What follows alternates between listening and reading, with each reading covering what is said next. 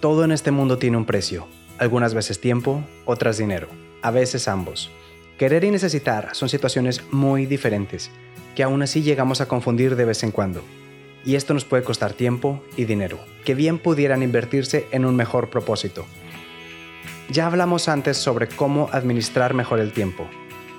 Hoy es momento de hablar de ese tabú del que nadie quiere hablar, el dinero.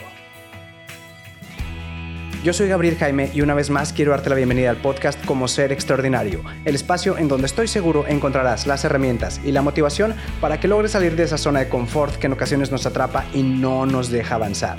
Y si ya saliste de ahí, entonces es momento de que juntos impulsemos a más personas a dar ese paso. Acompáñame y hagamos la diferencia.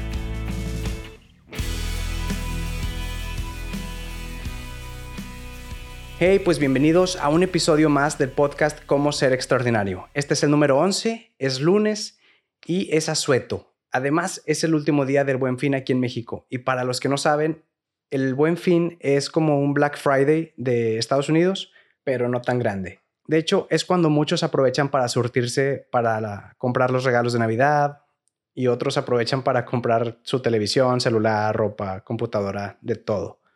Y no sé si te habías puesto a pensar en esto, pero de las cosas que compramos, muchas, y si no es que la mayoría, no las necesitamos, solo las deseamos.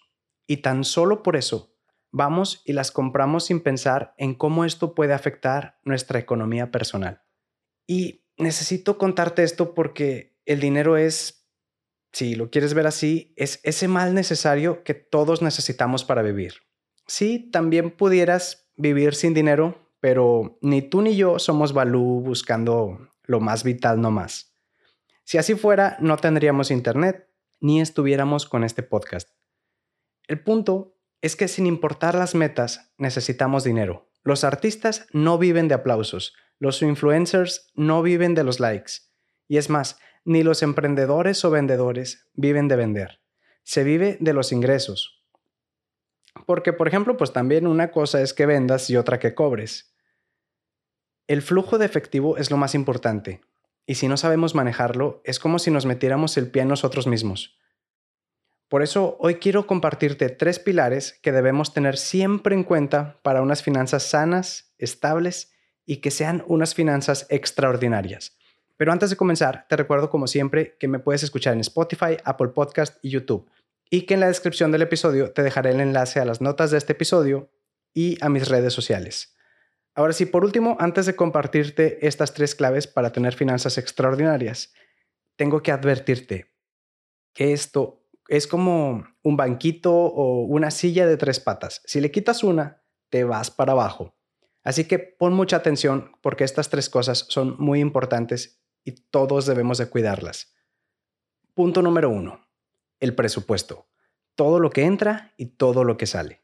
Y se divide en dos partes, en el presupuesto de ingresos y el presupuesto de egresos. En el presupuesto de ingresos debemos contabilizar todo el dinero que nos llega, ya sea que tengas un salario base por un trabajo o que tengas entradas esporádicas de dinero que te caen por alguna que otra chambita por ahí.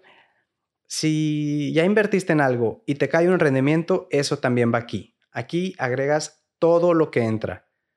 Luego de tener bien claro cuál es todo tu ingreso, es momento de revisar en qué se nos va el dinero. En el presupuesto de egresos, aquí no cuentan los Starbucks que te echas cada mañana. Eso se le conoce como gasto hormiga y es un tema aparte del que podemos hablar en otro episodio si tú quieres. Aquí tampoco vamos a incluir, o al menos no todavía, los pagos a meses sin intereses y esos pagos que tienes pendientes.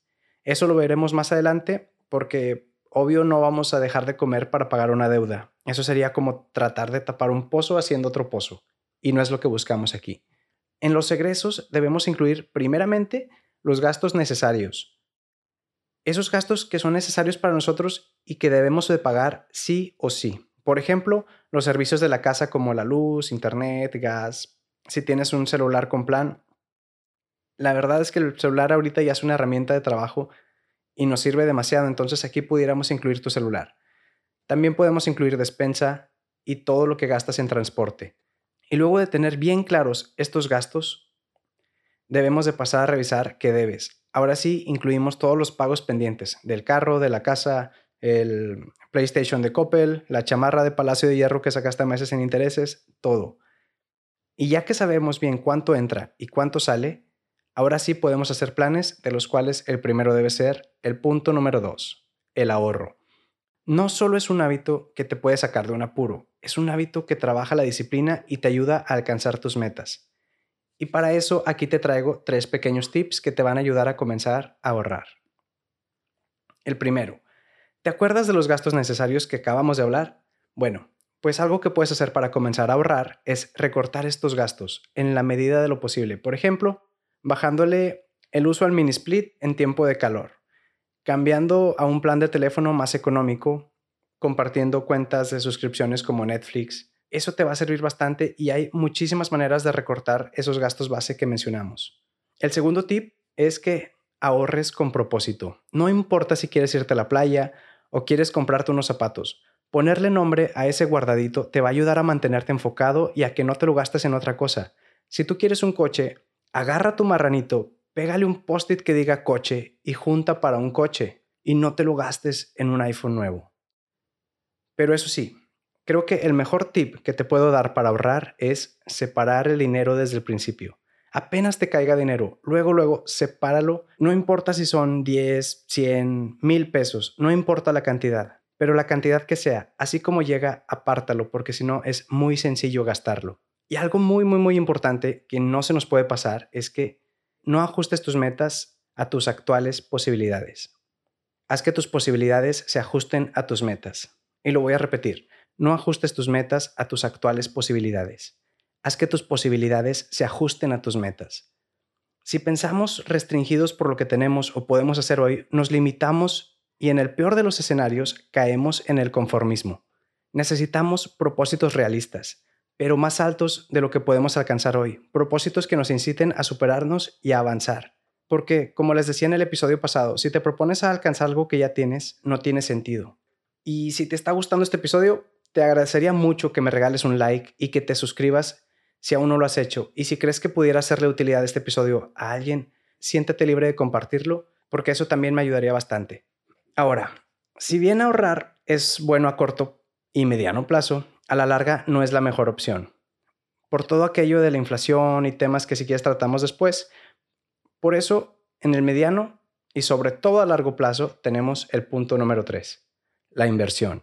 Cuando se habla de inversiones, la gente siempre piensa en invertir en la bolsa y, y no está mal, es una excelente forma de hacerlo, pero no es la única. Si puedes invertir en la bolsa, puedes comprar acciones de tu empresa favorita si tú quieres, también puedes entrar al mercado e invertir en CTs, fibras, ETFs, fondos de inversión. Ahorita, pues a diferencia de muchos años atrás, es súper fácil entrar porque ahorita puedes invertir desde 100 pesos. Es más, y seguro conoces ya a alguien que ya invirtió en Forex, por ejemplo. Todos estos instrumentos de inversión son buenísimos para incrementar tu patrimonio si los usas de manera consciente y responsable. Y se podría hacer un episodio o hasta un podcast entero de cada uno. Lo que digo es que además de este tipo de inversiones, también puedes invertir en poner un negocio. Y aquí puedes vender el producto o servicio que sea. El punto es invertir y que ganes algo. Pero la inversión más importante que puedes hacer es la que haces en ti. Y no me refiero a comprarte ropa bonita y que te vayas a un spa. No, aunque pudiera aplicar en algún caso, no me refiero a eso. Lo que quiero decir es que compres un libro, algo que te ayude a ser mejor en algo que haces, o un curso en el que aprendas a hacer algo diferente que te sea de utilidad o que te acerque más a una de tus metas. Invertir en ti es la mejor inversión que puedes hacer, pues no solo es la inversión que da más rendimiento, sino que es como si se tratara de intereses. Cada cosa que aprendas te va a ir sumando y si aprendes más, el interés sigue y sigue y se vuelve como un interés compuesto. Hasta aquí ya llevamos tres patas de esta silla, pero si quieres una cuarta para más estabilidad, te traigo otra la que, aunque al principio no te parezca tal vez buena idea, al final estoy seguro que va a ser tu favorita. Y esta es dar. ¿Has escuchado eso de si siembras, cosechas? Pues es verdad. Pero este punto, más que explicártelo, me gustaría invitarte a probarlo, sobre todo en estas fechas que comienza el espíritu navideño y se promueve más esto de dar. Y no se trata de dar por cosechar. La idea no es dar de manera egoísta esperando luego recibir o andar publicándolo para que todos vean lo hermosas personas que somos. Se trata de dar con el corazón. Además, La verdad es que cuando das con el corazón es cuando más recibes. Tampoco quiere decir que tengas que dar dinero siempre. Puede ser en especie, puede que regales un juguete, un abrigo, tiempo, que de hecho el tiempo es lo más valioso que tenemos y a veces no nos damos cuenta de que con solo un poco podemos generar un impacto tremendo en la vida de otra persona.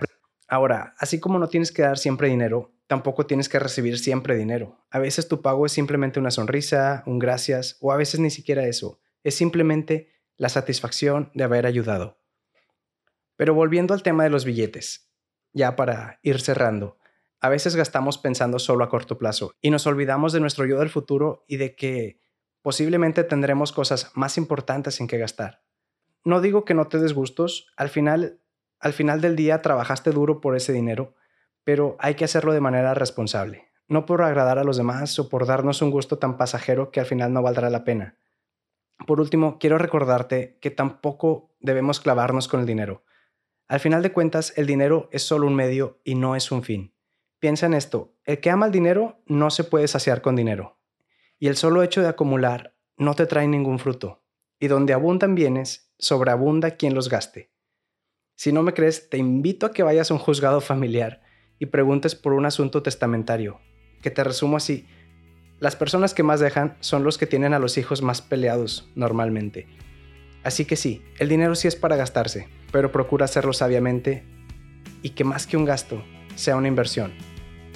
Muchas gracias por acompañarme hasta aquí. Si el episodio te gustó o quisieras que hablara más de algún punto de estos, déjamelo en los comentarios o mándame un mensaje y con gusto me extiendo más en el tema. Y como te decía, te agradecería enormemente que califiques este episodio o que me regales una manita arriba. Y sobre todo que me apoyes compartiéndolo para ayudar a más personas. No olvides suscribirte para que no te pierdas de nada. Hasta la próxima. Chao.